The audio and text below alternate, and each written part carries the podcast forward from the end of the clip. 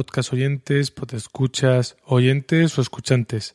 Bienvenidos a este vuestro podcast sobre el mundo de la nieve. Bienvenidos a Copos y Nieve. Hoy en el episodio 2, en el capítulo 2, hablaremos sobre el snowboarder cross o border cross. Bueno, ya lo veremos más adelante.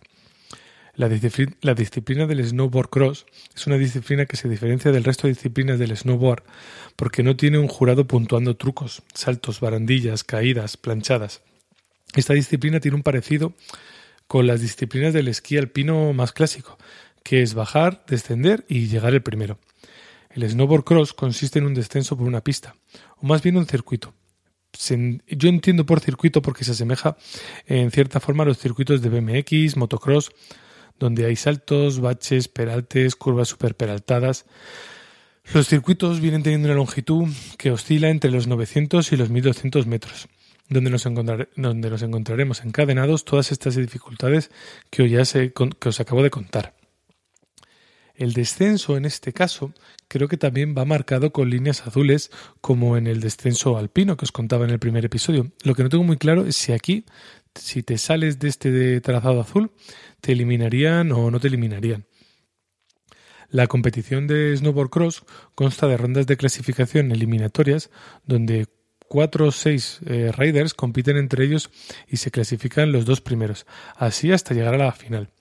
Todos los participantes, todos los riders, comienzan detrás de un portillón, que se abre a la vez para todos y todos comienzan a descender, sorteando las dificultades que se hayan preparado en el circuito, así como los otros riders, ya que una caída te puede dejar eliminado. Hay una versión por equipos en donde normalmente hay dos componentes, aunque me, según he leído puede llegar a haber hasta cuatro. Normalmente los equipos se agrupan por nacionalidad y en donde eh, cuando sale la primera bueno, que sale la primera tanda y el primero que cruza la línea de meta es el primero que consigue que a su compañero arriba se le abra el portillón el primero. Eh, esto se asemeja mucho a las carreras de atletismo de relevos. No tenemos un testigo que entregar, pero sí cuando pasamos la línea de meta, automáticamente a mi compañero se le abre eh, el portillón. Es decir, si yo llego el segundo, pues a mi compañero se le va a, abrir el portillón el segundo, con lo que tiene cierta ventaja sobre eh, el resto de participantes. En general, por lo que a mí me parece, es un deporte, es una competición muy muy vistosa ya que los Raiders compiten a la vez. Y si veis alguna prueba comprobaréis que siempre hay incertidumbre hasta el final, eh, ya sea por eh, quién gana, por los puestos intermedios, hay mucha incertidumbre por si puede haber alguna caída. Como decía, las pruebas son muy vistosas, ya que los riders tienen que demostrar sus habilidades en el carving, en los saltos, algunos incluso se atreven con alguna filigrana. Vemos curvas superperantadas, a veces parece que se van a caer y no se caen. Es increíble con la facilidad eh, en la que se intercambian las posiciones. El que comienza eh, el primero en una carrera y parece que tiene una, un poco de ventaja, en nada, en un salto o en una curva, puede pasar el último. Una cosa interesante es que los riders no se pueden contar los adelantamientos, o por lo menos no de una manera descarada como por ejemplo lo pueden hacer en la Fórmula 1, donde te cierran o te cambian una trazada. Si no me equivoco, si interfieres en una trazada puede costarte una descalificación. De ahí que eh, sean muy, muy, muy, muy vistosas las, las pruebas. La historia del snowboarder cross o snowboard cross es bastante curiosa, ya que se forjó en un programa de televisión, eh, creo que estadounidense, emitido en Fox TV Sport. Steve Resfarmer, perdonad mi pronunciación, y su socio Greg Stump estaban ideando apartados, segmentos, para un programa sobre deportes extremos que ellos mismos producían y que se llamaba el show de Greg Stump. Steve era un apasionado del snowboard y cuando se le lanzó a Greg eh, esta idea, él la, abrazó rápidamente. Al igual que él abrazó la, estación canadiense de Blackcomb Mountain cuando le, propusieron crear un circuito para, para, este tipo de pruebas. La verdad es que la, la, estación se volcó con ellos y les dio todas las facilidades y el material que necesitaron para crear su primer, su primer circuito. Como curiosidad, en esta estación eh, que está pegada a, Vancouver y es estación hermana o del mismo dominio de eh, que en Whistler, pues estuve hace unos años en, en verano, en julio, y eh, en esta estación, en esta montaña, en la de Blackbone, no Blackcomb, no en Whistler, en julio había nieves en la, en la cima y había un pequeño telesilla y tú podías llegar a, a, esquiar. Blackcomb eh, y Whistler están en la parte más oeste de Canadá, en la Columbia Británica, muy, muy, muy, cerquita de, de Vancouver, y fue la sede de los últimos, no, de los penúltimos Juegos Olímpicos. Bueno, creo que me voy a continuar, que, me pierdo un poco eh, contando las anécdotitas. Las anécdotitas. Eh, ¿Por dónde iba? Ah, vale. Eh, los episodios de este programa se emitieron en Fox TV y en NTV Sport, la, cadena de música en su sección de deportes. Tuvo mucha popularidad, mucha acogida y rápido se exportó a otras localizaciones, a más estaciones en Canadá, en México, incluso, uy, en México, en Canadá, en Estados Unidos incluso en Australia. Eh, como os decía, la popularidad se expandió muy rápido. Uno de los creadores, Steve, hizo carrera como diseñador de circuitos y además registró el término border cross para que no se pudiera utilizar.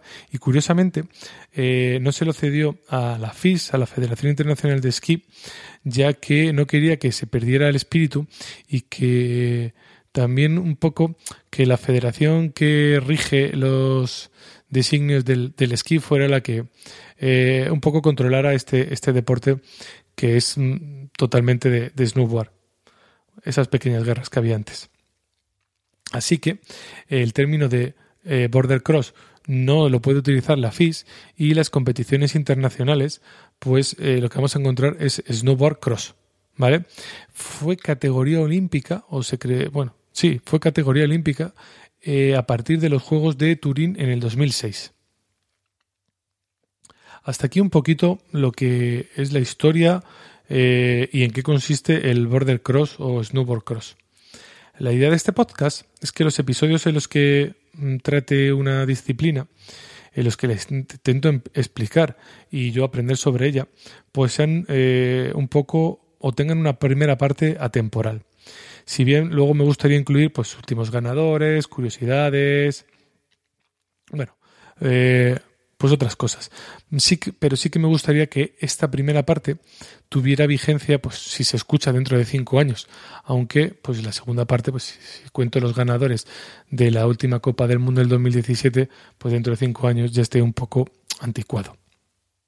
¿Os imagináis que dentro de cinco años sigo grabando esto? Puf, no me lo imagino ni yo.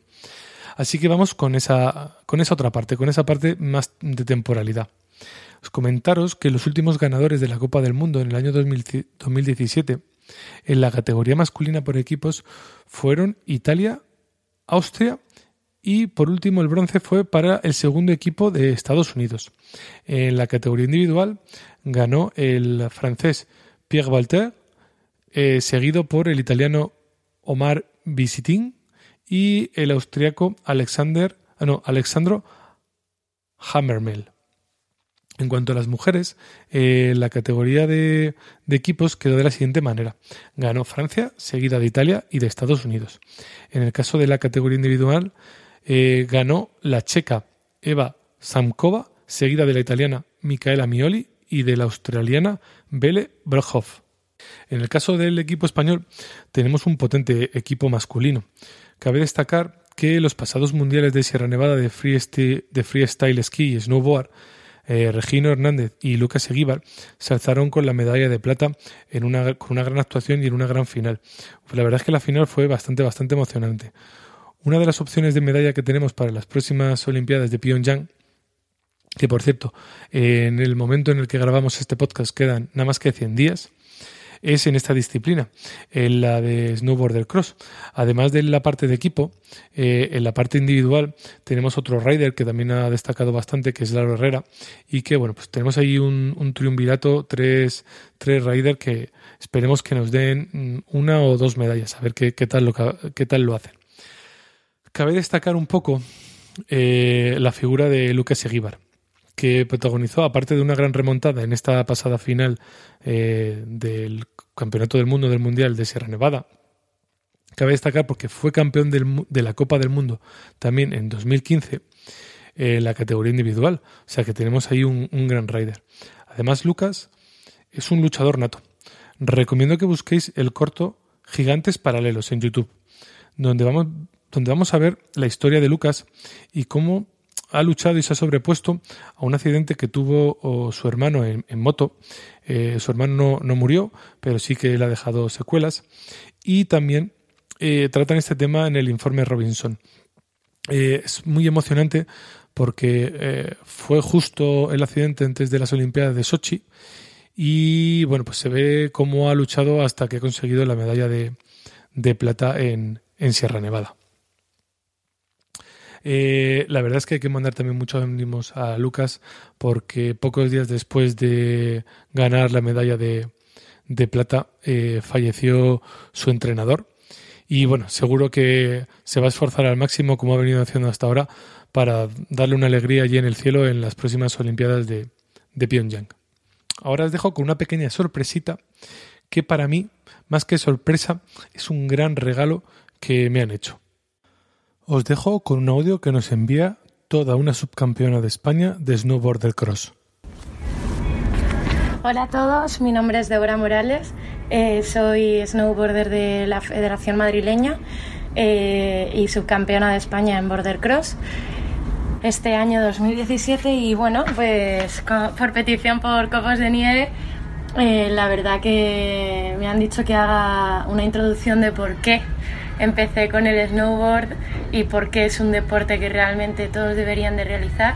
Y bueno, la verdad es que a mí el, snowboard lo empecé hace dos años y medio, casi tres, por motivos personales. Necesitaba una vía de escape y la verdad que funcionó perfectamente como vía de escape. Me encantó, me enganchó muchísimo y ahora mismo forma parte de mi vida y no lo cambiaría por nada del mundo.